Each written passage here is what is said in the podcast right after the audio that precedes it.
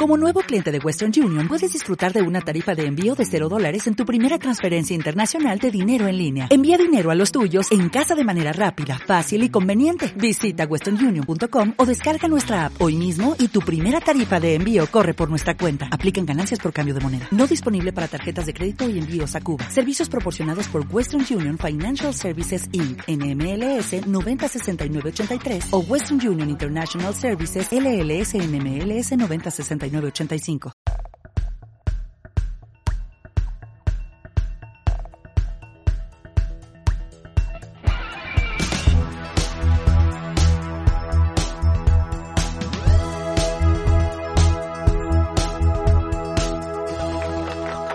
Oh, ah, bueno. Ahora sí. Hola. Hola, somos Filler Queen. ¿Quiénes somos? Queen. ¿Qué tal? ¿Cómo estáis? Hoy es ah, el 18. Yes. Estamos grabando esto el 18 de enero de 2021 y como todos sabéis, porque todo el mundo lo habrá dicho en Twitter, hoy es el Blue Monday y creo que lo estamos sintiendo. Eh, a ver, os voy a contar la situación, ¿vale? No sé si me escucháis la voz, pero estoy fatal.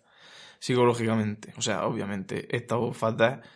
Si estuviera fatal de verdad no estaría aquí, pero mm, esta mañana le he dicho al Marco, ja, ja, ja, el Blue Monday, vaya gilipollez. Vamos a decir en el podcast que esto es una gilipollez, porque si tú te concentras tu vida, bla, bla, bla, pues me ac- acabo de recuperarme de un ataque intenso de es todo una mierda.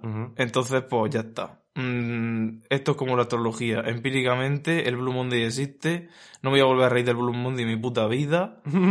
Y ya está. Eso es mi declaración. Pues mi declaración es que yo estoy bien, pero que como soy una persona muy sentida, pues como se me pega todo y ha sido como, "Ah, Daniel, por favor, vamos que tenemos que grabar un podcast. Así que bueno, lo hemos pasado mal, pero aquí estamos. Ay, si me oís respirar, es que se me está ensanchando. Eso, mi abuela decía, se, se, te ensancha el corazón. ¡Ay! ¡Qué bonito! Mm, Se me ensancha la caja torácica entera. ¡Ay! Y no sé si es bueno tampoco. Bebe agua, cariño. Muy bien. Yo solo tengo que decir que Araceli, la Queen que fue la primera persona vacunada en España eh, con la vacuna del COVID, que no sé si es la vacuna Pfizer o Moderna. A ver. mm, ¿Cuál, cuál se supone que nos, nos van a administrar, Daniel? Yo busqué Murcia, dice, pues tenemos muy pocas Pfizer y encargada la de Moderna, no sé qué. Y yo me puse a mirar y la de Moderna tiene muy pocos días de actividad. Uh, pero ¿cuál es la diferencia? Mm, a ver, disclaimer, no tengo ni puta idea. Me leí un artículo una vez, porque es que mm, lo cerré porque digo paso, porque estaba convencido de que esto era la polio, y me la ponen y estoy protegido para toda mi puta vida. Sí. Mi sorpresa fue que me dice que la moderna, o sea, la de Pfizer después de la segunda dosis tiene 6 meses de inmunidad y la otra es como 90, 100 días. Esto es desinformación, ¿vale? Y a buscarlo vosotros de verdad. Sí. Pero me dio una depresión porque digo, vale, mientras que los de las primeras dosis se le está acabando la efectividad, todavía hay gente sin vacunar, por lo tanto se van a recontagiar. En fin, no quiero vaticinar nada porque este día ya es bastante oscuro, pero paso. Mi conclusión es que paso este- en este tema también. Muy bien. Yo es que no sé la diferencia entre las cosas. En plan, yo no soy bióloga como tú, yo no tengo ni idea de nada, yo ¿Tú solo te crees sé... que yo me he forzado en buscar cómo funcionan las vacunas? Es que eh, no es un tema que a mí ahora mismo me venga bien, o sea, no me ha venido bien desde que empezó la pandemia. Hombre, normal. Yo empecé a tope mirando los recuentos de infectados y ahora ya es que no Ah. quiero saber nada, solo quiero saber que me digan, vete a la calle a besarte. Ya La está. manera en que Daniel, cuando se aburría en la cuarentena, lo único que hacía era mandar a la tele el puto vídeo de las estadísticas de los muertos. A ver, muertos no. Sí, In- era infectado y muerto. Incidencia. Y ella le encantaba, estaba encantada. Dice, mira cómo sube la curva, tal, no sé qué. Y Era yo, la única mm, Eurovisión que tuve ese año. Entonces me emocioné. A mí me da mucha ansiedad. Lo que pasa es que, mm, como hace la mente humana, llega un punto que todo te parece lo mismo, todo te parece igual, desconectas y te olvidas de tu vida. Y por eso fui tan feliz en la cuarentena, porque me olvidé de que existía el mundo. La sociedad, el capitalismo, España, Europa. Estaba encerrado viendo la última cena. Mm, Pues sí. Y haciendo ejercicio. Poco se habla de que hacíamos ejercicio todos los días de la cuarentena. Tiempos más simples y tiempos mejores. Que por cierto, esta semana, bueno, Daniel, Daniel hace ejercicio de vez en cuando, en plan, ¿cada cuánto hace ejercicio? A ver, ahora todos los días, pero Ella. me he pasado unos meses, me he dicho muchas veces, mi, mi otoño, mi 2020 fue abandonarme. Dije, me propuse activamente abandonarme para que me contrataran por una para Torrente 9, pero aún así el papel sigue siendo Santiago Segura. Que por cierto, la última película que vimos de Torrente fue Torrente 3. No, cuatro. Eh, se me han mezclado todas ya. Solo sé La de la cárcel, la cuatro.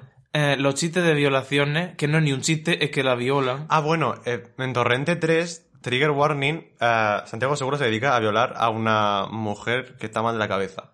Y nosotros, viendo las películas, claro, ahora te explican que esto no está bien, tiene alguna consecuencia negativa al personaje, un capullo. No, literalmente viola y punto. Y luego... Y es gracioso, Y creo- no sé si pasa dos veces o como que casi pasa otra vez. No, pasa una vez, que se supone que es gracioso, pero que yo pensaba que eso luego iba a tener una repercusión como tú dices. En plan, claro. Pero luego hay otra escena en la que se insinúa que vuelve a ocurrir. La repercusión es que el personaje sigue en la mierda y en lo peor y cada vez está peor, pero es que eso no, eso no. Hay muchas personas de España, concretamente hombres, que tienen Torrente como referente. Sí. Tú, tú como cineasta puedes decir esto claramente, explícitamente a una persona mm, que no, a la que no hay que imitar bajo ningún concepto, vale, pero la realidad es otra porque la gente mm, muchas veces no tiene el entendimiento necesario, porque tienes cinco años y estás viendo Torrente básicamente, y eso se te queda para toda tu vida. ¿Dónde están los padres que prohíben ver eso? Pues viendo Torrente también y riendo los chistes. Ya está. Padres, no lo soy padre. Soy unas personas que conviven con sus hijos. Pero estoy haciendo fatal. Yo voy a insultar a todo el mundo. lo- Madre mía. Hoy es el día de insultar. Si tengo una postura yo de confort, que es lo que necesito hoy, ¿Estás cabreada? sí. Ya está. O sea, necesito descabrearme conmigo mismo y cabrearme con todo lo que existe y punto. Y se dice. Y ya está. Muy bien. Y si tenéis algún día malo, pues insultad. Ponéis ver vídeos de cosas que odiéis y insultáis a la tele. Sí, aunque no tengáis un podcast, os ponéis a grabaros insultando a gente y ya está. Y es maravilloso. Es terapéutico, no hay que hacerlo, o sea, quiero decirte, no es una costumbre, es una ayuda, un- una muleta. Correcto. ¿Sabes que también es terapéutico? Mm. Comerse a otra gente. Armie Hammer. ¿Quién es Armie Hammer? ¿Quién es Armando Martillo, Daniel? ¿Quién es esta persona? Pues yo una persona que sé que sale en una película y ya, en una, y luego de repente veo una persona con cara de hombre en un anuncio de colonia y dices tú, eso es Armie Hammer, y yo que qué, pero si tiene otra cara. Mm, Es que tiene una cara muy poco reconocible. Él, él- o sea, a ver, Estamos, mm, estamos viendo una foto ahora mismo, ¿vale? muy poco reconocible porque es la cara que tiene cualquier actor. Es cara estándar de, de hombre blanco, mandíbula cuadrada, cara de hombre. Mm, Puede ser que no haya nacido ni siquiera con esa cara, que se la haya comprado porque es de cuna rica. Entonces, ya supone eso ya alerta. Hay un artículo Pon muy, una alerta. muy interesante. muy- digo que es muy interesante, pero no me lo he leído, ¿vale? Que es muy largo. Espera. Que, Ya estamos alertados. Alertado. Puede ser. Que habla sobre no sé cuántos años de intentar que Armie Hammer suceda como actor. Ah, Y- años que se gastó en publicidad y agentes. Claro, porque esta persona es una persona rica que lo típico, quiero decir, si tú eres rico, pues tú dices, esto es mi nuevo hobby, entonces pues ya tienes todos los No, recursos. no, no, ni siquiera hobby. Tú dices que es tu carrera, al final es que es tu carrera por cojones. Te tiras 10 años intentándolo, al final lo consigues. No, pero que obviamente es respetable porque fake it till you make it siempre, aquí estamos nosotras. Pero eh, esa persona obviamente mm, mm, quizá no, no, ha estado tiene... 10 años en el McDonald's trabajando esperando a que tenga su oportunidad como actor. No. Está en su casa. Y muy Eh, buen actor tampoco es. Es un hombre, entonces tú necesitas un hombre. Armijame, vente para acá. Entonces él te hace de hombre espectacular. Pero tampoco...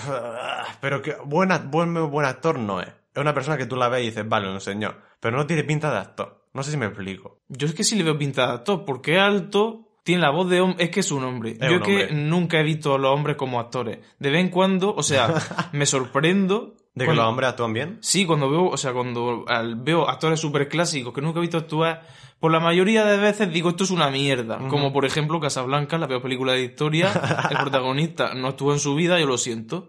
Luego, Es que hay otra escuela antes, que es la escuela de leer las cosas rápido y ya está. luego vi una película aleatoria de Al Pacino y digo, esta persona es el mejor actor que ha existido, por ejemplo. Pero punto. Periodo. Y punto. Entonces me quedo flipado. Yo siempre flipo cuando la gente trabaja bien. Porque Muy no bien.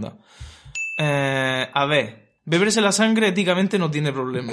Porque tú dices, ¿me das tu sangre? Sí, toma. Mm, La fantasía, Crepúsculo. Un saludo a todos los lectores de Crepúsculo que ahora estarán viviendo su segunda adolescencia porque ha salido Sol de Medianoche. Ah, no, yo no tengo... Pues mi amiga fan de Crepúsculo, concretamente la Tania, me dijo, va a salir un libro que es Crepúsculo, pero desde la perspectiva del Edward. Y digo, ah, pues suena interesante. Pero es que han pasado 15 años. Ha pasado mucho tiempo. Y además el primer libro, si me dices que es una secuela como lo de los Juegos del Hambre... No, no, no, no, no, no. Lo de los Juegos del Hambre es una precuela. Eso bueno, no. lo sé, cancelado. Siempre es mejor me- precuela porque así no tienes que tener en cuenta ninguna consecuencia. Exactamente. Este Finn Meyer sabemos que no eres escritora. A ver, eres escritora porque escribes y lo vendes. Pero escritora, Ala. escritora, escritora, lo que se dice escritora, no eres. Entonces, ¿qué, qué has hecho estos 15 años? ¿Fundirte los royalties y ahora quieres más? Pues no creo que ya mm, ni el Edward ni la Bella, me refiero a los, astro- a, la- a los actrices. Robert Pattinson y la otra. Kristen Stewart, tío, es Celsa lesbiana. Ya, pero es que iba a decirle César Lesbiana como nombre propio, eso tampoco está bien. Pero si es Celsa lesbiana se dice. Vale, pero esa gente está a otras cosas, eso ya no va a hacer ninguna película. Entonces, espero que te le vaya bien con tu libro, pero uf, tú harías una secuela de eso.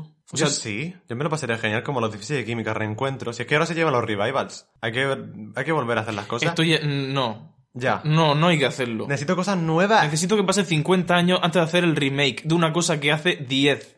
Ya. Pero es que ahora, si es el momento ahora en el que eso se lleva porque se saca y punto, porque que saca Porque es más rentable, porque los derechos ya los tienes, los de las En fin, tirad de la nostalgia de la gente, sabemos que es súper rentable y lo viene haciendo todo el mundo. Es barato. Vivan los 80. Qué pereza. Que luego, mm, si lo piensas, lo que está catalogado como 80 no es de los 80, sino que es más bien de los 70, y lo que está catalogado como los 90, si lo mira un poco es de los 2000. Muy bien. Porque los 90 no existieron, eso llegamos a esa conclusión.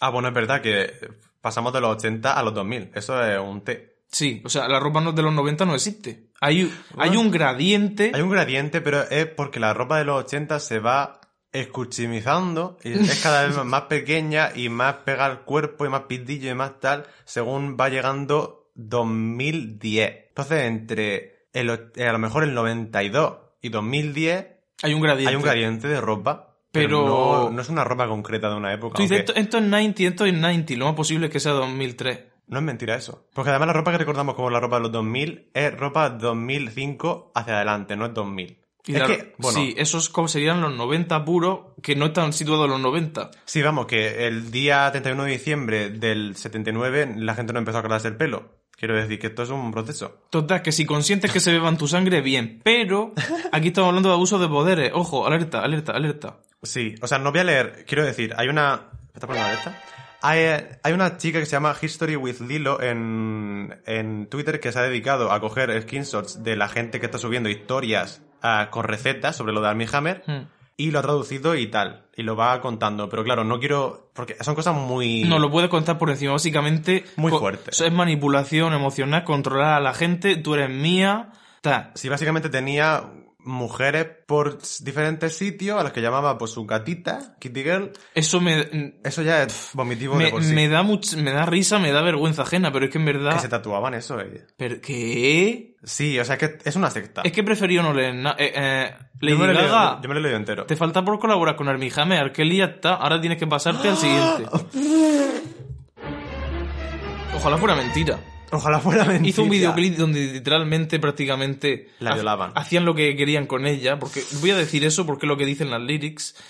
Eh, lo hizo con un violador que tenía una secta, una mazmorra. Y luego hizo en Saturday Night Live una actuación en la que él hacía como que se la follaba en el suelo. Que el videoclip que nunca salió. la- la- Vaya cuadro, menos mal que eso se paró, ¿eh? No puede. A tiempo. Vamos a ver, eso no puede haber salido de un día para otro. Ella tenía que saber que hay rumores. Lo que pasa es que el arquero le dijo, no, yo no.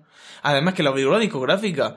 Porque le preguntaron en una entrevista reciente que acaba de salir Arpo. Pero Arkeli, ¿por qué? Pues porque queríamos hacer una canción de este estilo, estilo X, no me acuerdo, y tuvimos que llamar al rey del estilo X, Arkeli. Y yo pensando, ¿rey de qué? ¿Quién? Me acabo de enterar que existe. Ugh, es que...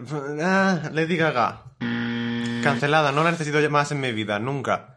Siguiente. Ah, bueno, pues siguiente. Siguiente, sí, porque- a ver. siguiente cosa. Bueno, básicamente... cancelado, podéis seguir viendo Grammy by Your Name, que no pasa nada. Lo que pasa es que hay que piratearla para que él no Aunque no sé si... ¿Quién cobra cuando tú compras un DVD? Los actores ya no cobran, La ¿verdad? Yo creo que los actores cobran el sueldo y ya está, ¿eh? Y luego seguro que cobran marketing. Tema de cartelería, ir a sitios a que te hagan entrevistas sobre la película, todo eso sí. Ah, bueno, claro. Pero trabajo presencial. Luego, Claro. Pues a ver si... No lo sé, tampoco se me separa el contrato de Hollywood. El tema es que esta persona tenía un montón de mujeres engañadísimas, manipuladísimas. Se ve que le gustaban cosas muy turbias. No sabemos hasta qué punto es verdad o es mentira, obviamente, presunción de inocencia, pero por supuesto en este espacio seguro vamos a crear las víctimas porque obviamente además es que tienen todas recetas. y Además tienen- que hay 200 hay víctimas. audios, hay fotografías. Eh, Esa persona es un drogadicto que lo dice mismo en su propio Instagram privado que se encontró también. Instagram privado que pone su cara de actor. Penélope Cruz hace un Instagram privado y se echa una foto en la cara. ¿Qué os parece? Pues ni que fuera el Lord de Colorado de Cebolla, que sabemos que es anónimo, es que es tu puta cara.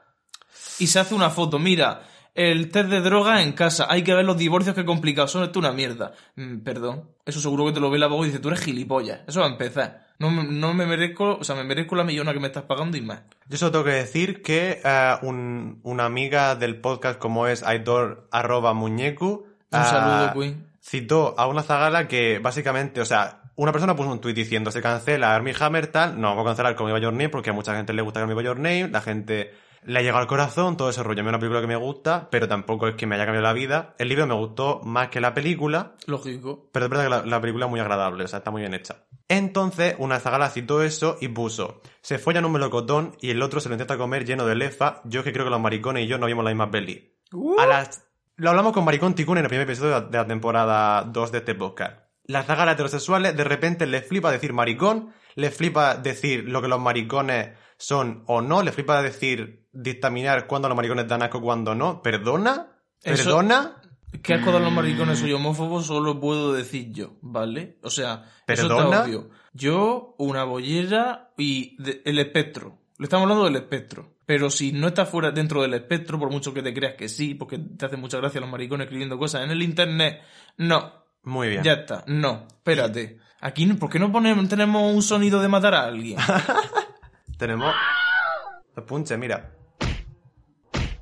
Espérate, todavía nos dicen que esto es violencia machista. Bueno, Aitor citó y puso, algunas muchachas no solo tenéis una facilidad preocupante para usar la palabra maricón, que esto es verdad, y hablar de colectivo a los que no pertenecéis, también estáis dispuestos a enfocar en los hombres gays que un tío heterosexual es un perturbado sexual. Correcto. O sea, La, la- la cosa es que la gente usa la excusa de quejarse de lo que sea para ser homófobo, machista y lo que sea. Y esto es una cosa que ha pasado siempre. Y tenemos que darnos cuenta y tenemos que separar porque tú puedes estar muy woke, pero en el momento que tú te pones a poner putos maricones, que la película se come número cotoño de lefa, vaya depravado. ¿Qué película es esa? Pues una película de maricones. hacéis cosas vosotras peores en vuestras películas, como se enamorarme de un vampiro. Qué oveja tan estúpida, qué masoquista es la... Menos mal que voy a tener que editar esto y llenarlo de... Blip. Me estoy, me estoy curando el alma. Sí. Te digo, me encuentro mucho mejor. Bueno, vamos a hacer un descansito un momento, ¿vale? Vamos a gaderear los thoughts y volvemos enseguida. Ay.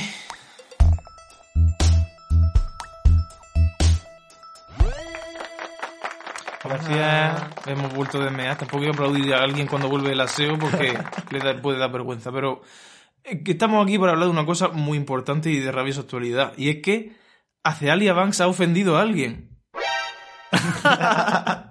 a ver, ¿por qué seguimos mía. hablando? Primero, ¿por qué seguimos hablando de Acealia Banks en 2021? Porque... Cuando sabemos que una persona que es como, es que es una persona súper problemática, Sí. etcétera, etcétera, etcétera, todo lo que dice es una bola de mierda. Sí. No opino así. Ajá, vale, cuéntanos qué opinas, Daniel. En este Pues yo opino que dice muchas tonterías, muchísimas, muchas cosas inexcusables, pero cuando la música que hace una mujer es buena, le perdono, entre comillas, que no es perdonar simplemente. Que la sigues escuchando, que tampoco estás perdonando a nadie, que No, tú no eres el juez del mundo. Y esto es una, esta es una gilipollas, pero no me siento atacado personalmente como para cancelar a nadie porque yo no suelo cancelar. A ver, cuando Celia Vance dice fagot, yo es que me río. A mí me hace muchísima gracia. En plan, o sea, yo entiendo que es problemática, ha hecho muchas burradas que son inexcusables, y esto es totalmente cierto, pero... Es un concepto. A ver, no es como persona, estamos hablando de hacerle más concepto. Y como Claro. concepto, pues una persona que solo suelta burra. Sí, y muy mal por ella. Porque tiene- podía tener una carrera de putísima madre y se cerró todas las puertas ya sola. Y es muy inteligente, dice muchas verdades, pero luego dice muchas gilipollas, ¿eh? Ujú. Entonces, yo las que me atañen a mí como la homofobia de Acealia Banks, me las vela. Porque sé que esa persona no es homófoba. Lo sé. Me estoy equivocando. Me da igual, no vive aquí. No me preocupa. Estamos en Murcia. No me preocupa que mi juicio ha sido incorrecto. Resulta que sí homófobo, ha dado una paliza a un maricón. Mm, no creo que sea verdad, pero en el caso que lo sea, ya pediré perdón cuando toque. Los comentarios tráfagos que ha tenido, pues sinceramente no me acuerdo, pero me lo creo. Y No, eso claro. yo no puedo decir no pasa nada porque no soy una persona trans y por lo tanto el daño que ha hecho, hecho queda. ¿Qué pasa? Sí, totalmente. Que ha hervido Que se va a mudar de casa. ¿Por qué se- estamos hablando de que se mudó de casa? Porque obviamente, si tú tienes enterrado tu mascota en tu casa, pues lo normal o una cosa que se te puede pasar por la cabeza es desenterrarla. Pero no estamos hablando simplemente de desenterrar. Estamos hablando de que ella practica una religión, que es la santería o brujería diversa Sí, tampoco vamos, no sabemos exactamente afrocaribeña. No sé exactamente cuál es. su cosa. Y una de ellas pues implica hacer rituales con huesos de animales, obviamente, eso se ha hecho toda la vida, no pasa nada. Y la gente se escandalizó porque de repente yo cojo Twitter y digo, hace Alia Banks ha desenterrado del patio de su casa a su gato para comérselo. Sí, y lo ha hervido. Eso es una Mi sopa. primera reacción, ninguna. Pero literalmente ninguna. Yo creo que solo leí como a las 8 de la mañana yendo al trabajo y dije, ah, vale. Como lo de Armie Hammer, dije, ah, vale, caníbal, vale, siguiente. Literal. Es que ya no me sorprende nada, pero Pero bueno. ¿qué pasa? Que luego vi que- que realmente estaba hirviendo los huesos, porque los huesos hay que hervirlos para quitar la carne, Ujú. y luego simplemente había colocado eso en una cesta, en un caldero, ritual y punto, y lo veo muy bien, y dice que lo va a mandar no sé qué para que le pongan cosas de oro, en plan, guapísimo. Oh. Yo todo lo que sean calaveras y huesos A mí a lo animales, que- no soy sí. Armie Hammer, ni soy rico, ni Armie Hammer, ni actor. soy actriz. Pero lo veo normal. Ya. O sea, no, y lo de los pollos, madre mía, que está matando pollo en su casa. Me las velan los pollos. Lo siento, no. A mí mitad. A mí lo que, lo que me pone nervioso es que la calavera quedaba resto de carne. Ya, Y entonces, entonces eso me da sensación como de esta persona es guarra. Claro, yo digo, si hervi- tú cuando hierves la cal- una calavera, o un hueso, o una Claro, si pierna, la, la- la idea yo creo que era separar los huesos de la carne y quedarte con los huesos limpios, pero ¿no? le queda pelo. Entonces yo ya no sé. Ugh. La calavera está muy limpia. La parte de hueso está limpia, porque se ve. Eso no- sí. no me preocupa en absoluto. A menos que, que venga a hacer a enseñármela, yo no sé si decirte si está bien limpia la calavera o no. El caso es que la gente decía que se le iba a comer, lo cual me parece un poco ya mm, too much. Entonces yo digo, bueno, pues esto es el típico caso en el que yo soy la única persona del universo que está a favor de Celia Banks y todo el mundo piensa que está loca, que tampoco lo niego. ¿Qué pasa? Me meto en su Instagram a ver la historia del gato y me encuentro otra cosa. Un Instagram TV. Un Instagram TV, uno sobre Doja Cat y otro sobre Megan Thee Stallion. ¿Qué pasa ahí? Ya no es que lo que haya hecho con Doja Cat sea peor que lo, hecho- lo que ha hecho anteriormente, pero a mí personalmente me recordó a una persona bully en el instituto riéndose al máximo del cuerpo de todo el mundo y eso sí que no lo puedo entender. Yo puedo entender decir burrada, lo que no puedo entender es grabarte viendo un videoclip de una persona y diciendo lo gorda que está o señalando la celulitis, o sea, es que no, no me entra en la cabeza. Pero es que a mí lo que me da asco, lo que realmente me dio asco es que está con un hombre comportándose como un hombre criticando el cuerpo de una persona. Que concretamente Doja Cat, que tiene un cuerpo espectacular. Entonces, no sé de qué estamos hablando, pero según ella dice, una palabra que le encanta es prediabética. Ah, oh. Está prediabética cuando tú le ves los brazos y los brazos los tiene finos. Sí, o sea, solo tiene gordo el culo. Se estaba riendo de la celulitis, pero es que riendo, a ver, riendo una palabra muy amplia. Estaba de... Yo me sentí atacado personalmente por Doja Cat y la estaba degradando al máximo. Pero, bueno, podéis meter porque seguro esta no borra nada. Aunque si le da la vena lo borra. No, pero si metes Instagram TV seguro que sigue estando. Si veis lo que ha dicho sobre Doja Cat, a mí es que me dio ganas de vomitar. Entonces, ¿dónde está el límite con Acealia Banks? Porque esto cada día es una prueba nueva. ¿Por qué sigo...? Ay, yo, yo, yo me tiro años sin seguirla, lo que pasa es que de vez en cuando veo un tweet que me hace muchísima gracia y resulta que el use hace Alia Banks otra vez. Bueno, es otro use porque obviamente siempre la están bloqueando, porque Sí, ella misma pi- se lo busca. Sí, pichocho. Su tienda de jabones, no le compréis más jabones. No, aunque dice que el jabón de cromática ha hecho review, que huele regular y que eso lleva mucha... Es para que no lo compremos. Que no pone los ingredientes. Eso es muy que, shady. que está lleno de parabenos. Ah. y que huele a vieja. Así que, aparte del puto jabón de cromática, lo único único que tiene son la- el grafismo impreso y parece que ya te has duchado 10 veces cuando te llega porque no se ven las letras. Entonces, ¿a qué estamos jugando con el merchandising de mierda? Bueno, es cromática. Tampoco... Total, ¿ves? Pero mm, yo me sentí muy agraviado ese día, pero ahora lo pienso y digo, es que hace, hace Alia, es que es normal. Claro, pero ¿hasta qué punto Pero es se que puede no excusar a una persona? Pero es que no lo. Pero sí es que es una dualidad corpórea que tengo, Es porque es dualidad. que no lo veo normal. Y en ningún momento lo veo normal. Lo que pasa es que lo asumo Literalmente. Y sé que una persona que nunca va a tener realmente una carrera, nunca más, pero aún así estoy como pendiente. Porque lo que saca siempre es la pea. Es que tampoco puedo decir otra cosa. Siempre no, porque ahora está en el SoundCloud haciendo cosas que yo Ah, bueno, chorizo. A mí, eso... a mí eso no me interesa, pero si quiere sacar otra cosa. Es que lo último que sacó fue Ana Wintour, tío. Iba a sacar un disco. Y no lo sacó. Yo solo quiero decir que ojalá cambie de, de línea editorial. No tiene pinta. Es que solo- lo único que tiene que hacer es dejar de subir todo lo que hace a internet. Porque entonces no sabríamos qué problemática. Es que eso es tan fácil como no decirlo en público. Pero es si tú estás que- con tus amigos diciendo, mira, está gorda en la tele. Pues muy mal por tu parte, pero es que si lo subes a internet, pues es que ya la estás liando. Pero ¿cuántas veces cualquier persona está diciendo, "Eh, madre mía, qué fea, pero ¿a dónde va? Pues obviamente se dice, pero mm, Lo dices en tu casa y sin plataforma. Ahora eres hace Alia Banks, que te sigue mucha gente cada vez menos. Potencialmente te pod- podías tener millones de seguidores, te Twitter te borró la cuenta, ni que tuviera la piel naranja y un peluquín. Uh, madre mía. Pero bueno, eso para el la de- consultorio viene dentro de poco, ¿vale? la cuestión es que seguiremos pendientes a ver qué sigue. es que no puedo parar. Yo sé que no está bien. Tampoco le doy perra yo por estar pendiente de lo que dice Celia Van. Pero yo es que si yo no la sigo, a mí me da igual. Es un villano, todos necesitamos un villano en, en- en- internet. O sea, tú, todo lo que lees es siempre positivo. ¿O te gusta tener a alguien que, Que te sigue por algún motivo? ¿Tú sigues a gente que odia? Claro. Y hacia Aliaba no la odio, pero sí que es verdad. O sea, tirria le tienes que tener, porque Obviamente. solo suelta mierda y obviamente está haciendo. Ha hecho daño, de alguna manera. Da igual que no tenga Es la que plataforma no que tenía antes, pero Ya. eso es daño. Es que estás pensando en eso, con los seguidores que tiene realmente que daño. Pues daño. Porque es que siempre tiene el candado puesto, además, casi siempre. Pero en Instagram no. En Instagram es peligroso. Yo, hacia Ale Avance, yo creo que vamos a cerrar este capitulito dentro de su sobre y vamos a mandarlo por mail a su puta madre. Y cuando vuelva a decir una burra, aquí estaremos Ahí tenemos para comentarlo. para defender el gato y cancelarla por decir que tiene celulitis. Es que, a ver, Es que nadie, nadie dijo nada de eso, porque lo que leímos en Twitter fue que todo el mundo estaba. "¡Ah! El gato, el gato, el gato, el gato, el gato estaba muerto. Yo, Toya Cat no está muerta, la está llamando gorda en internet, quiero decir. Claro, ¿qué es lo raro? ¿Impactarse por el gato o impactarse porque le ha dicho gorda a alguien? Porque realmente, si lo piensas, lo que más impacta es el gato, pero a mí eso no... mm, pff, A ver, está muerto. ¿Seré yo rara? pela. ¿Seré diferente? ¿Será extraña? diferente? Sí. Ah. Ay. Eso es tu alter ego anime. No, a ver si esto ya... es- Voy a, voy a darle un mensaje a Celia Banks. Vale, un segundo, A vale. Chicos, silencio, un momento, vale. Gracias. A ver, hace al día.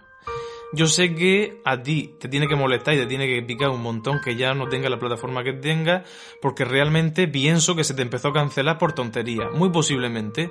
Pero tú has cogido una rabia y has dicho, ah, sí, pues ahora vaya a coger esto con ganas y vaya a tener motivos de verdad para cancelarme. Entonces, cualquier pensamiento negativo o extremadamente mm, poco aceptable socialmente, dices tú, hostia, esta es la mía, os vaya a cagar. Entonces lo escribes en internet. Y tienes que parar. Tienes que parar porque eso no te viene bien a ti, no le viene bien a nadie. Muy bien. Mm, No te veo bien, porque no te veo bien. Ha habido veces que te he visto bien. Y cuando te he visto bien, las burras que has dicho no han sido tan burras. Lo que pasa es que cuando no estás bien, eh, atacas sin ton ni son a todo lo que existe. Entonces tienes que parar.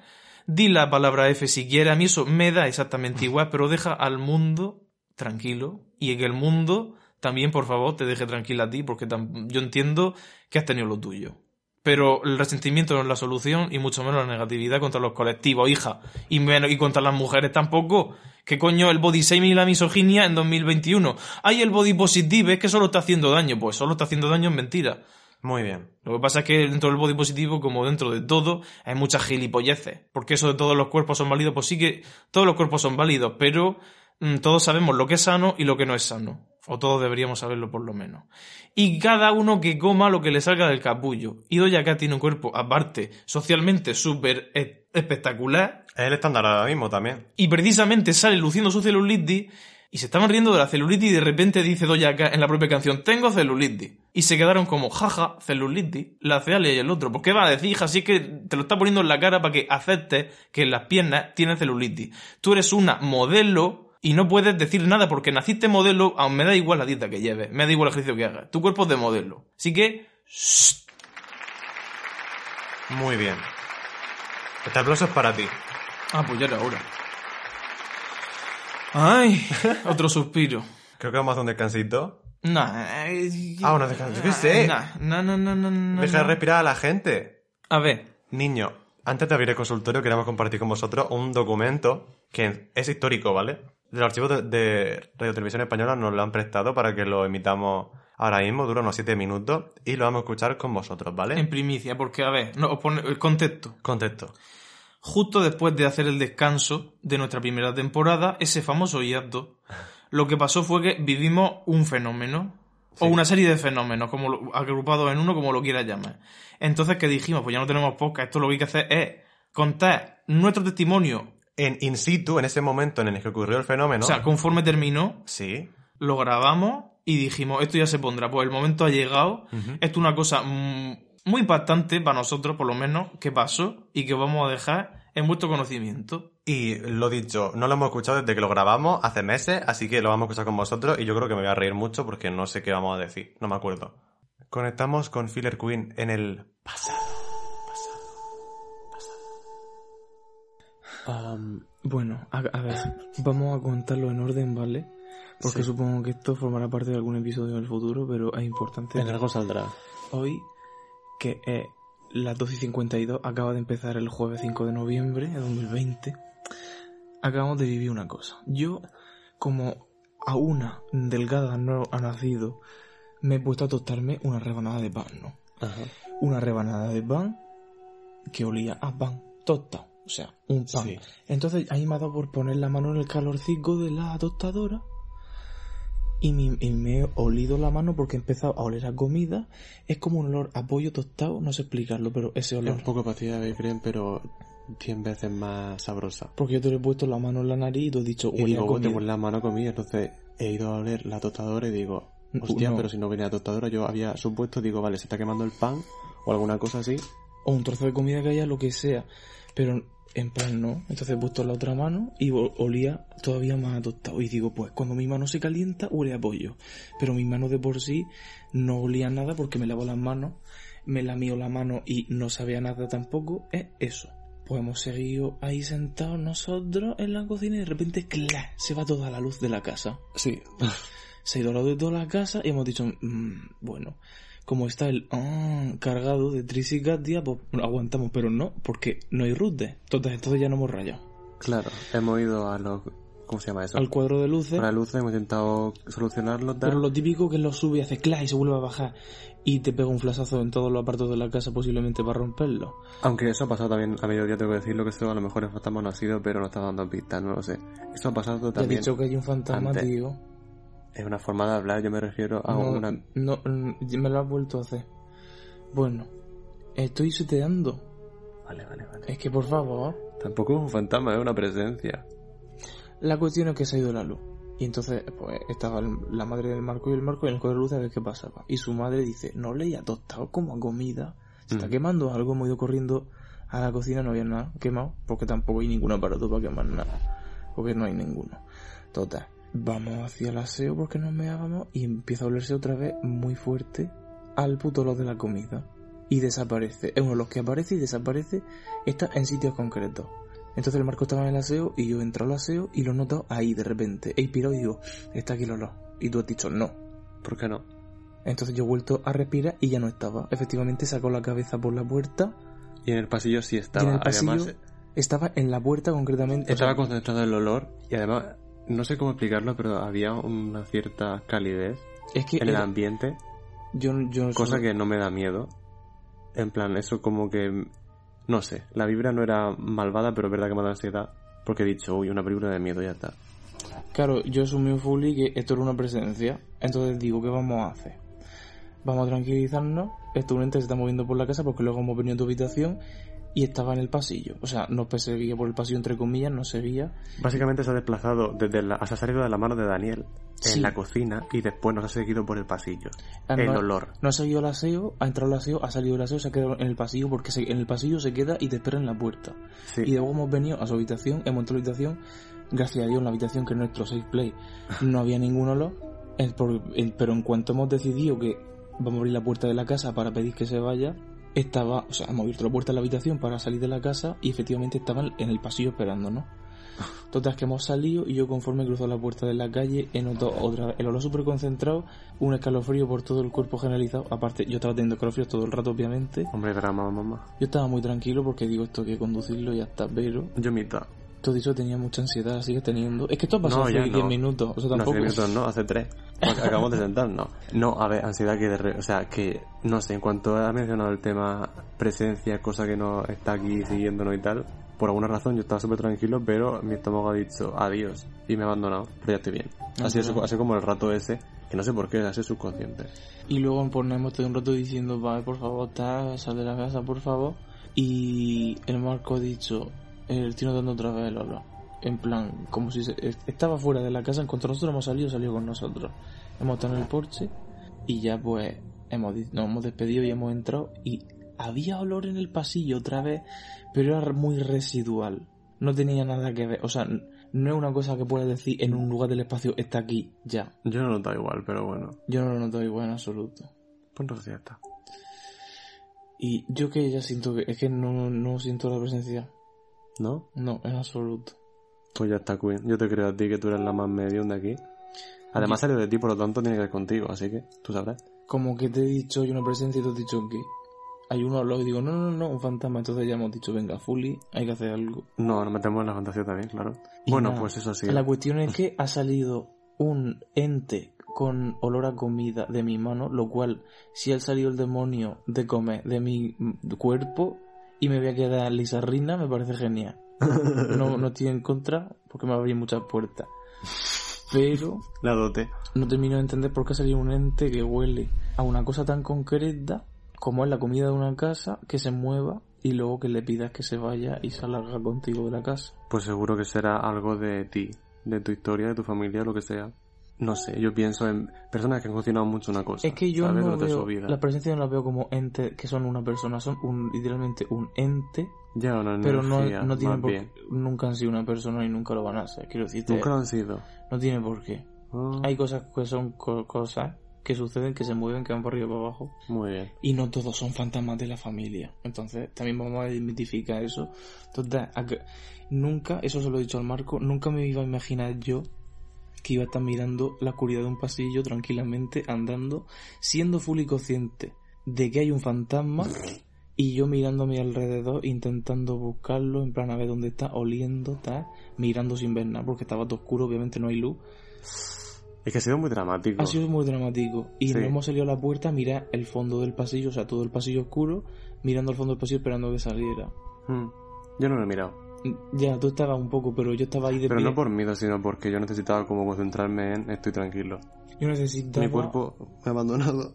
ponerme en posición de persona que te invita a salir de tu casa. Muy bien. En plan, invitando estos como... Bueno, iba a hacer una referencia a las mujeres ricas, no lo voy a hacer. Iba a decir a la coche. Si necesitamos dormir, Sí, que Porque mañana mañana trabajamos. no trabajamos, pero bueno, simplemente acabamos de vivir esto. Un beso y nos vemos en el futuro. Adiós, maricones. Pues estamos en el futuro. Sí, o sea, ya sabéis por qué no grabamos podcast a las 2 de la mañana, ¿vale, niña? Yo sé que esto ha sido difícil, pero bueno, ha sido ASMR, ha sido bonito. A A ver, mí me ha gustado. yo tengo que decir que esto es como cuando te cuentan cualquier cosa de fantasma.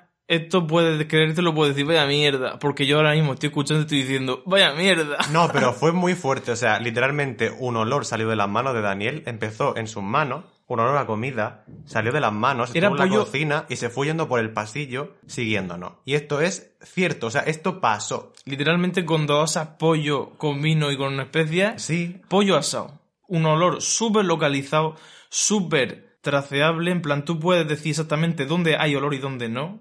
literalmente se mueve a su voluntad. Porque tú cuando cocinas la casa se te llena de peste, pero ni había pollo ni nada. Empezó en mi mano, simplemente mi mano porque se calentó, no olía a pollo quemado. Ojo, no os llamáis a engaño, no era el pelo de mi mano quemado. No, no. Olía a una comida recién hecha sí, y comida. a día de hoy no me lo explico. Lo hemos llamado caldo de pollo por llamarlo de una manera, pero era una comida. Si alguna vez os ha pasado algo parecido, en plan, olores que os han venido de repente, habéis dicho, este olor no tiene sentido en este sitio, pero ese tipo de cosas no lo contáis, por favor, porque estamos súper interesados. La verdad es que me ha vuelto a venir la curiosidad de eso. Yo solo sé que el día que, si alguna vez en mi vida vuelvo a oler eso, me suicido. O sea, me da trigger warning. Me corto las venas. Yo me hubiera posiblemente matado si después de hacer todo el ritual de tal, abrir las puertas, salirte, esperarte como el anfitrión a que salga y luego meterme a dormir y olerlo, yo eso sí que sería la última hebra que me une a mi cordura y me podía haber tirado por la ventana. Ya, pero imagínate que lo nos vuelva a pasar un día. Por lo habrá que volver a echarlo y volver a ponerle una vela y ya está. Porque no tiene más. O sea, cuando pasen cosas, yo no sé si vosotros queréis dejáis de creer, pero sí que es verdad Tampoco importa. psicológicamente tú dices, por favor, vete y pone una vela. Dices, te envío luz para que tú hagas tus cosas y hagas el viaje que tengas que hacer, pero en mi casa no te puedes quedar. Correcto. Y tú te quedas tranquilo. Será verdad, será mentira, a quién le importa. Si te gusta la fantasía, vívela. Y si no te gusta, pues te digo yo que te quedas tranquilo. Muy bien. Que a lo mejor tú te pones a buscar otra explicación y te quedas muy alegre. Pero yo en el momento que vi que había salido un olor de mi mano y que me había seguido al baño y que iba por el pasillo y te esperaba a que En la saliera de la habitación en la propia puerta, Y no entraba a la habitación contigo, sino que se quedaba fuera. Es- fue flipante. ¿Vale? Yo- O sea, no tiene explicación hoy en día. Es lo que es. con mi conocimiento científico, por lo primero que pensé, un fantasma, efectivamente, y lo fue. Y como lo fue, no me voy a rayar más. No, pero si va a pasar algo parecido, contárnoslo porque nos parece súper interesante el tema olores. Es que nunca, nunca había yo relacionado un- una presencia con un olor en la vida. Nunca, nunca, nunca. Pero una cosa que pasó, quiero decir. Y es una cosa que prefiero, porque yo ver cosas, no, cancelado. No, ver cosas. Absolutamente no. De hecho, yo me acuerdo estar mirando al pasillo a oscura y decir, menos mal que no lo veo. O sea, estoy segurísimo de que no voy a ver nada, simplemente esto se ha manifestado olfativamente y se tiene que ir. A mí que no se mani- manifieste de ninguna forma, pero si se me tiene que manifestar de alguna manera, que sea olfativamente. Pero como se me manifieste en forma de sonido, también me muero. Audiovisual, efectivamente, cancelado. Audiovisuales no. Audiovisuales somos Filler Queen. Los fantasmas no pueden ser audiovisuales. Fantasmas cancelados audiovisualmente. Desde aquí, eh, desde Filler Queen, queremos mandar un saludo a los fantasmas que se aparecen de forma olfativa, que son mucho más cómodos y mucho menos creepy. Mucho más educado. porque, Gracias. Al fin y al cabo, aunque fuera una posesión mía. Ah, el fantasma de la gordura. O sea, no era el demonio de la gordura, porque lo tengo dentro todavía, doy fe. Pero yo ¿No te creo has quedado como Lisa Rina? Mm, No, me he quedado como. Pff, No quiero ofender a nadie, como hace Alia. Estoy como Doya acá, pero mucho menos proporcionado. Prediabético. Hablando de la diabetes de Daniel, vamos a hablar en consultorio. ¿Cómo se dice? Ah, por cierto, que, que ya me encuentro bien. O sea, tengo una pesadumbre en el alma, pero a lo mejor he empezado diciendo que me iba a morir. ¿Qué, qué he dicho al principio? Que estaba fatal. Lo estaba. pero no pasa nada, ¿vale? Esto al final siempre es terapia. Es terapia hacer Filler Queen, siempre lo hemos dicho. Cuando aburráis, o sea, cuando aburráis, no. Tener proyectos en la mente y hacer cosas siempre viene bien.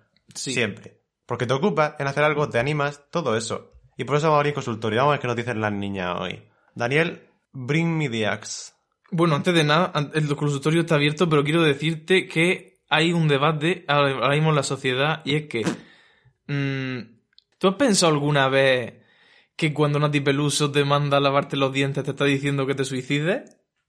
¿Por qué? ¡Colgate!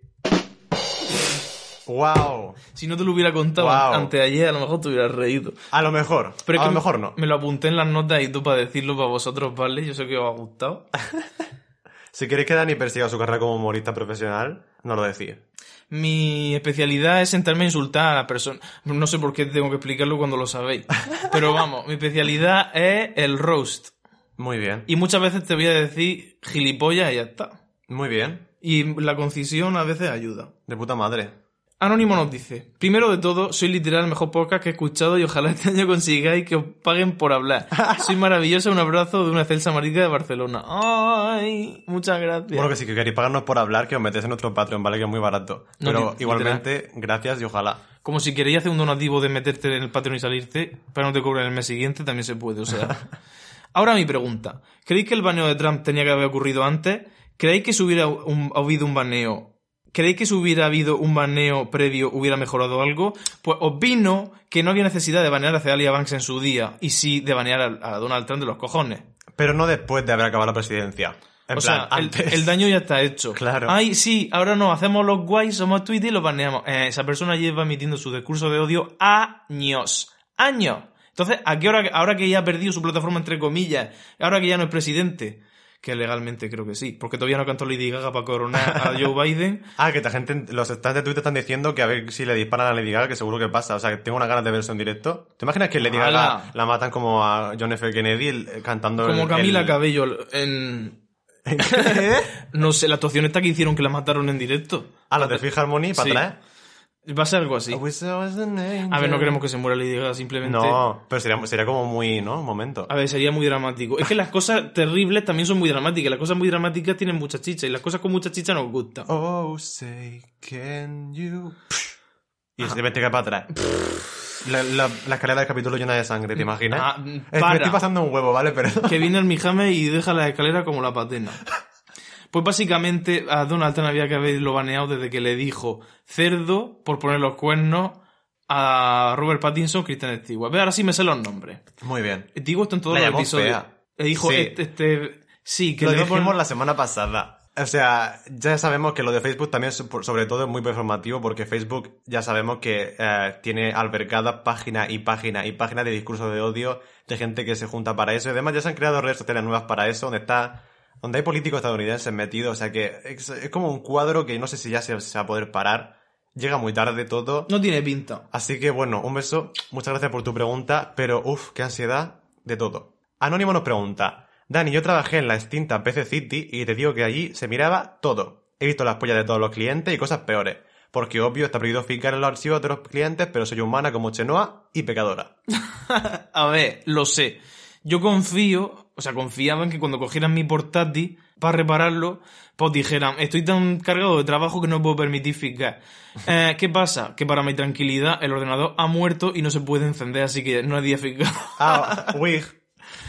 O sea, posiblemente no vuelva a resucitar. Seguimos un poco mm, tecnológicamente, infraestructuralmente, pues estamos cojas, las cosas hay que decirlas, pero no hay que decirlas más porque lo solo se venía aquí a decir que se me rompen los aparatos, así que voy a parar. Simplemente creo que mi búsqueda para reparar el ordenador ha terminado, Muy lo he asumido, Muy bien. he llorado mucho, pero ya no, ya no más. Nunca más. No, ya no más. Gracias por la pregunta.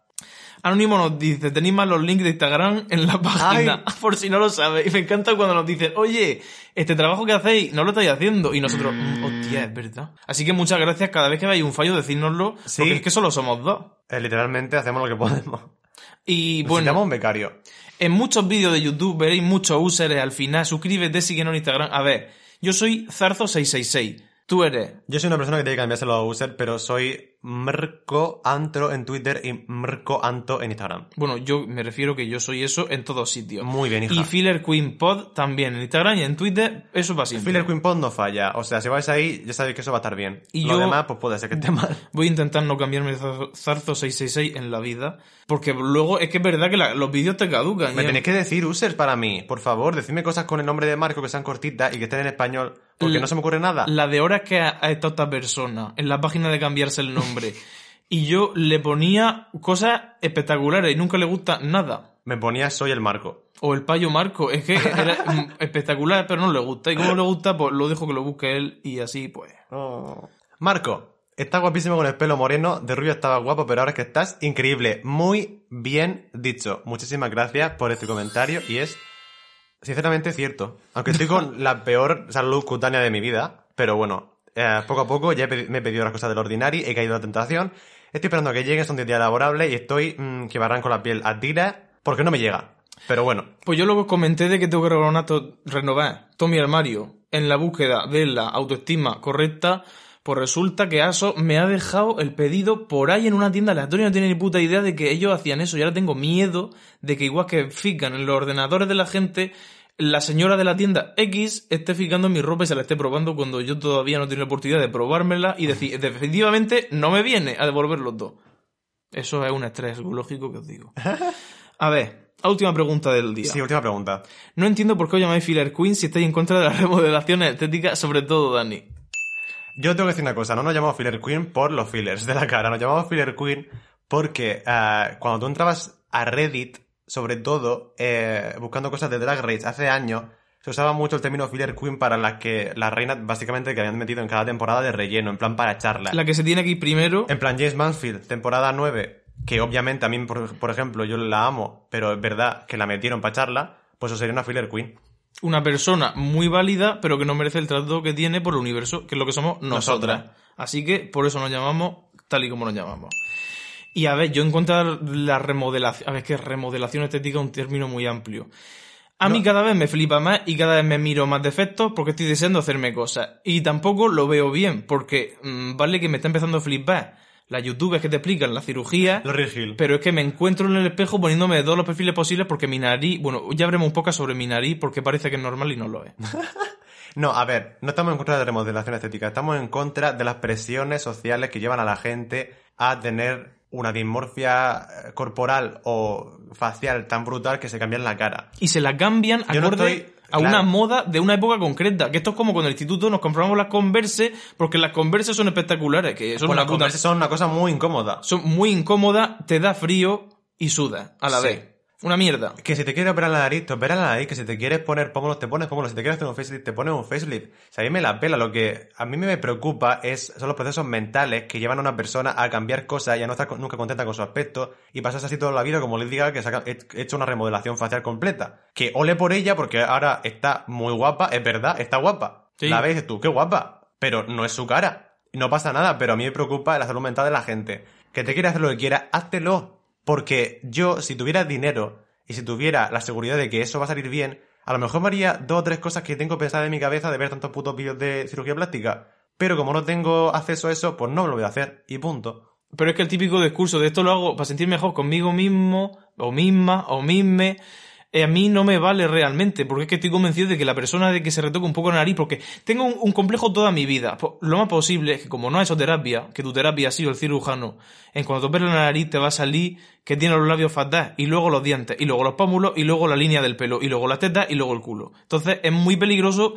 porque primero hay que pasar por una terapia, y luego pues remodelarte lo que te tengas que remodelar. Y además, yo estoy, no estoy en contra y no puedo decir que nunca me haría nada porque ya me lo he hecho. Y esto es una primicia que os estoy soltando ya. Ay, Dios mío, espera. espera. Dani Niel se ha hecho... Bisectomía. Correcto. A ver, ¿Qué bisectomía te ha hecho exactamente? a ver, lo voy a contar con tranquilidad porque esto estoy saliendo del armario en muchos aspectos, porque esto es una cosa que yo he intentado ocultar mucho tiempo, con mucha gente, no me he sentido seguro diciéndoselo a casi nadie y ahora mismo como lo tengo superado al 99%, al 100%, es que me- ya me la pela. Obviamente. Yo, como persona gorda de hace mucho tiempo, cuando pierdes el peso mm, sin ningún tipo de control, porque yo me puse a hacer una dieta y ya está, pues tienes un problema y es que la masa muscular, igual que pierdes la grasa, pierdes la masa muscular.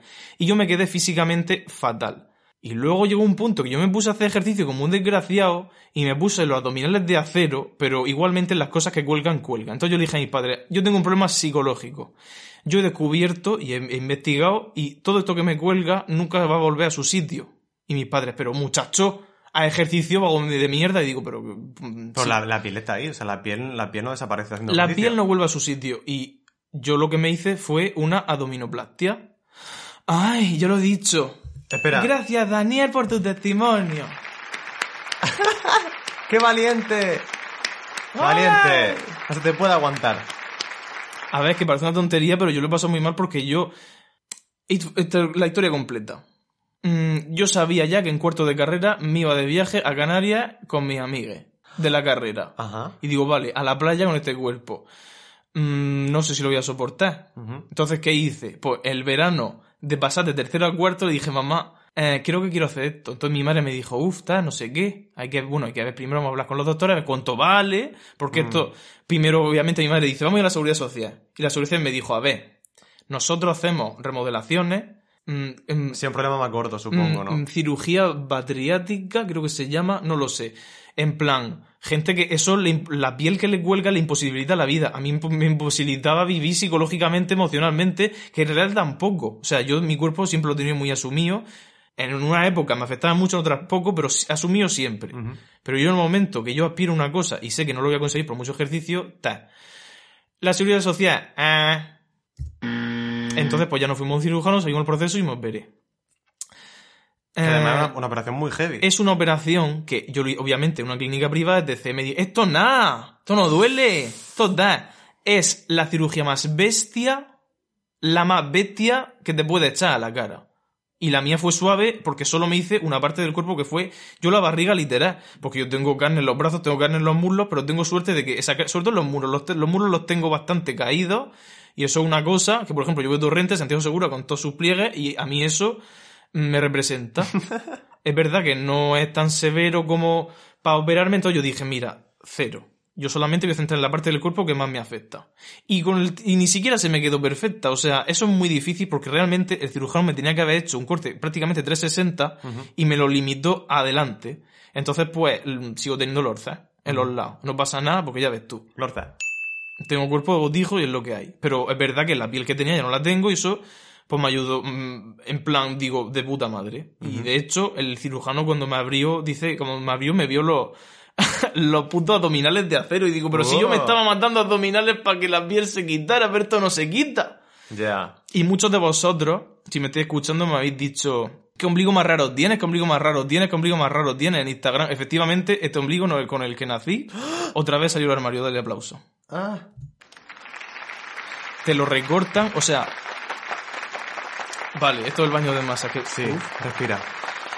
Cuando a ti, te- a mí concretamente lo que me hicieron, me rajaron encima, en la línea del tanga, o sea, el elástico de la ropa interior, te Sí. rajan de lado a lado. Empiezan a separarte la, la piel de, la pared abdominal Sí. hasta debajo de las tetas, Uf. te las tiran hacia abajo, te quitan lo que te sobra y luego te vuelven a coser. Claro, entonces se deshacieron de, deshicieron de lo que era tu antiguo ombligo, Claro, toda esa zona. lo recortas Y se lo, y se lo, se lo y quedan. luego, lo- luego tienes que hacer un agujero para volver a sacarlo por fuera. Mm. Porque la piel que ahora mismo yo tengo en el ombligo, antes estaba a lo mejor un poco debajo de las tetas. Flipas. Y de, fuerte. Sí, pero bueno, con el tiempo Yo tengo que- muerta. Con el tiempo me ha ido muy bien, o sea, no he tenido complicación ni nada, con lo cual, guay. La cicatriz sigue. La cicatriz se va con el... No se va. Yo me acuerdo que estaba haciendo ya cábalas sobre el tatuaje horizontal que me iba a hacer para cubrir la cicatriz. A tomar por culo. Pero que queda igual, niña. da literalmente igual. Entonces, yo, el que se quiera operar, yo sí- de hecho yo tenía la postura, si es cirugía para remodelar y volver a lo que se supone que tiene que haber sido, lo veo perfecto. Pero es que ni siquiera. Si es puramente estético, también lo veo bien. Ahora, psicológicamente, por ejemplo, a mí lo que fue grave fue el postoperatorio, porque a mí ni antes ni después ya estoy mal con este tema.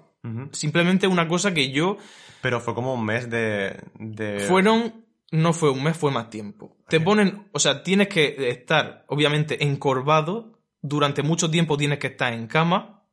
Tienes que tener una faja de compresión con los drenajes. Mira, es un cuadro. Yo he visto las imágenes, esta persona me pasaba las imágenes de lo que tenían eh, los tubos, los trozos de carne que le habían quitado, yo flipaba. Claro que por un lado a mí esto me flipa, porque a mí lo- todo lo que se llama la medicina, la cirugía y la sangre, no soy almijame, pero me gusta científicamente. Pues yo flipaba y digo, madre mía, tengo todo esto morado, me está saliendo un coágulo aquí, la polla se me puso mm, negra, negra, literalmente, de manipularte todo eso, se forma como un coágulo Uf. que te baja ahí. Y claro, Pero- el doctor te dice, tú 24 horas me hablas por WhatsApp. Y digo, "Mm, tengo la polla negra. Y dice, tranquilo, que es normal. Pero qué ansiedad. Y luego cuando lo veas dice, hay mucha gente que ha venido corriendo porque le ha pasado esto y dice, tú te has tomado mucha tranquilidad. Y digo, a ver, yo es que un morado después de una esta, pero sí que es verdad que empezaba a bajar por el pene hasta que de repente lo tenía todo hinchado y negro. Y yo digo, a mí me ha dicho este señor que esto es normal, así que yo me lo voy a tomar con naturalidad. Hostia. Pero mm, me di cuenta de que tú usas los abdominales en tu vida para todo. Porque yo, Mm. cualquier contracción abdominal era dolerme, como Rosalía. Cagar es un problema. Me pasé dos meses sin reírme. Flipas. Me acuerdo que se me ocurrió cuando ya podía bajar de mi cama, que por cierto era una... O sea, tienes que dormir con la espalda, obviamente, incorpor, bastante incorporado. Estás plegado durante un mes. Cuando consigues ponerte de pie, pareces la blasa andando. Eh, ponerte, no tarda en ponerte recto hasta como, por ejemplo, como unos dos meses. Es tremendo. Me pasé todo ese verano, literalmente, inválido. Me acuerdo que se me dio la vena, digo, me muero de depresión, voy a ver aquí no hay quien viva. Me hizo gracia una cosa y vi las estrellas. O sea, estaba... "Ah". Cada vez que me daba una tosera, no podía toser. Cada vez que quería estornudar, no podía estornudar. Cada vez que iba a cagar, tenía que hacer muy poca compresión durante media hora para que cayera por su propio peso. Madre mía. No me podía levantar, no podía hacer nada sin ayuda, nada. Y a mí, cuando me lo vendieron, me dijeron que esto iba a ser coser y cantar. Que esto no duele, esto de las cirugías que menos duelen. Es mm, la peor. Punto. Es un proceso terrible por el que has pasado. Y además, la faja de compresión, porque claro, te- han quitado la piel de la abdominal, necesitas una faja durante muchísimo tiempo, que la faja también es carísima y no te incluye en el precio. Hostia. Que una faja especial, especial, que te miden y te la hacen para ti. O sea, imagínate, aprovechan eso para clavarte. Para que la piel se vuelva a pegar, necesitas la faja 24 horas. Tú sabes... Es que me daba una especie de escalofrío por la espalda de la piel que ya no podía más, que necesitaba respirar Uh. todo lleno de vendajes. O sea, no, fueron los vendajes. Cuando ya te quitan los vendajes y simplemente tienes una casita en la cicatriz, vale. Pero yo tenía vendajes hasta las tetas. Y la piel, tú cuando notas que te tiene que dar el aire, mm, tela. Y cuando te dice el médico que tienes que estar tres días ahí con eso puesto, no te lo puedes quitar para nada.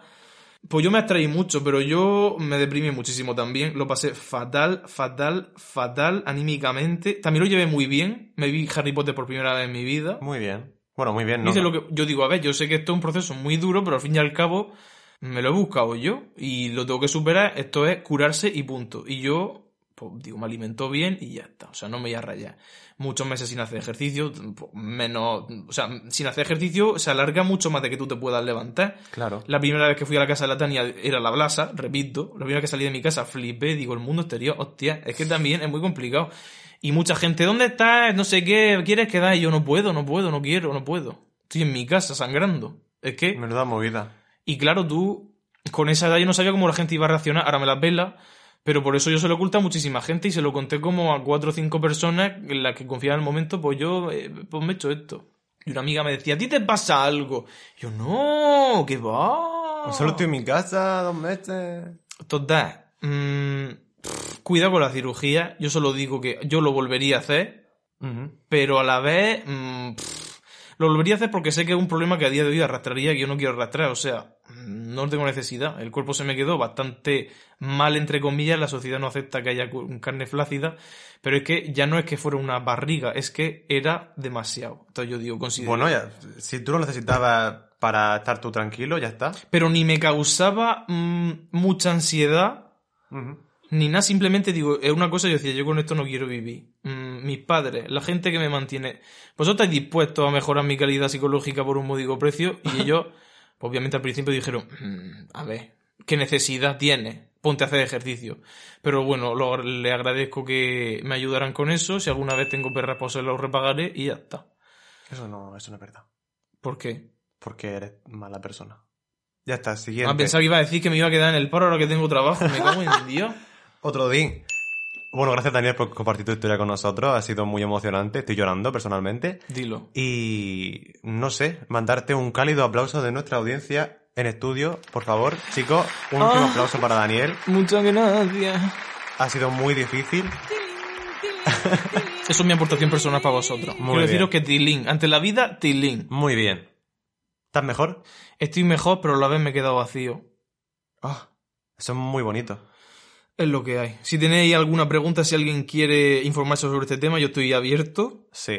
Es solo la única cirugía que yo realmente entiendo, porque es la única que he vivido. No creo que me haga ninguna más. Mm, ahí lo dejo. No- luego a lo mejor me pongo implante hasta en la pestaña. No tengo ni puta idea. Literal. Pero básicamente mm, ni hay que tener muchos prejuicios, ni hay que tener demasiado poco sobre la cirugía plástica. Hay que estar en el justo medio. Y punto.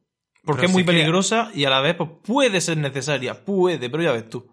Tampoco pasaría en ello con mi barriga. Es que lo quiero decir. Correcto. Hay que vivir teniendo. eh, siendo responsable y siendo consciente de las consecuencias y de las causas de las cosas. Pero eso no significa que haya que vivir acorde a eso siempre. Y punto. Quiero decir. ¿qué?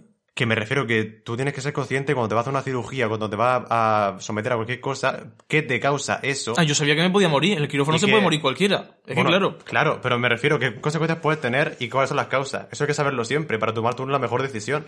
Pero aquí no estamos diciendo de Filler Queen que no a la cirugía ni si la cirugía. Decimos que ah, atento a los signos de estar mal de la cabecita si os queréis remodelar toda la cara para parecer otra persona que no sois. Por ejemplo, Kelly Jenner, bien psicológicamente, no puede estar. Cuando tú te cambias la cara al 80% de con la que naciste, no lo veo normal, personalmente. Ahora, cuando son transformaciones extremas, me flipa verlo.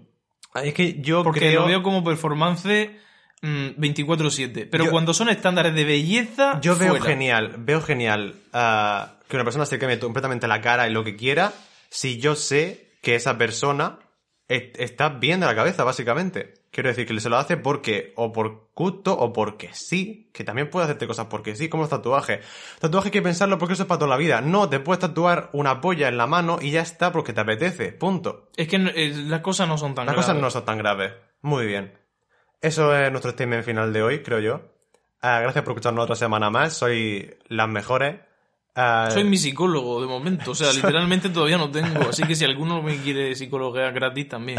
No hay que pagarle la voz a la gente, no, no. no. Muy bien. Cosas gratis, Bueno, tenemos un patrón para pagarnos cositas. Si somos vuestros psicólogos personales, que también seguro que somos para mucha gente, nos lo hacéis. muy bien. Hacer esto también es nuestro, nuestro psicólogo personal, por lo menos bien. para mí. O me miran a mí, yo ahora puedo vivir. Flipa. Ah, y ir a un canal de YouTube porque vamos a subir vídeos muy chulos próximamente.